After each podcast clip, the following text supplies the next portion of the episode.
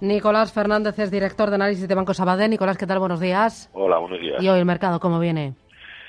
Pues poniendo en precio, como comentáis, ¿no? Eh, las noticias de la FED, eh, bueno, después de, que haya subido tipos y que haya, además dejado la puerta abierta a una nueva subida, eh, a una retirada de estímulos, etcétera, a pesar de esto de que los datos de inflación, la verdad es que pues, siguen desanimados, siguen siendo flojos, ¿no? Y un poco poco por debajo de lo que se esperaba.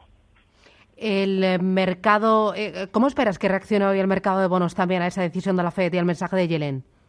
Hombre, yo creo que, que realmente la, evolución va a seguir siendo o debería ser, eh, debido a las dudas que hay sobre con respecto a la inflación, a pesar de que se ha revisado ligeramente el crecimiento al alza, no debería llevar a muchos cambios en los bonos. La verdad es que la tendencia a medio y largo plazo y sobre todo en Europa pues sigue siendo a que tenemos que ver subidas pero vuelvo a insistir no las dudas que hay con el petróleo los malos datos de inflación sin duda suponen un freno a la hora de ver una mayor subida de la rentabilidad de los bonos o mayores posibilidades de subida de tipos, de retirada de estímulos. Eso sin duda es lo que pone en duda todo este proceso que, se ha iniciado. ¿no? ¿Esperas una mayor caída en el precio del petróleo? Lleva un 13% de descenso en tres semanas.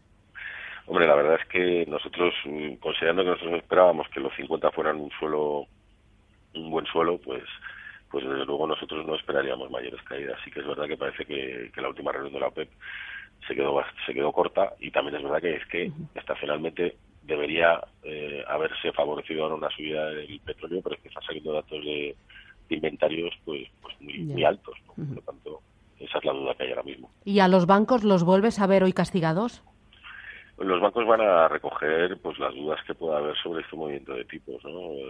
y, sobre movimientos futuros sobre todo y también en Europa eh, tampoco creo que vaya a haber una reacción excesiva ¿no? pero desde luego a corto plazo pues eh, no son de los más favorecidos por estas dudas que comentamos en este escenario consejo Nicolás para los pequeños ahorradores yo lo que consejo aquí es eh, prudencia, debido a los niveles de valoración alcanzados, son muy altos. yo esperaría un poco antes de tomar decisiones. Muy bien, Nicolás Fernández, Banco Sabadell, gracias, buen negocio. Gracias. Adiós.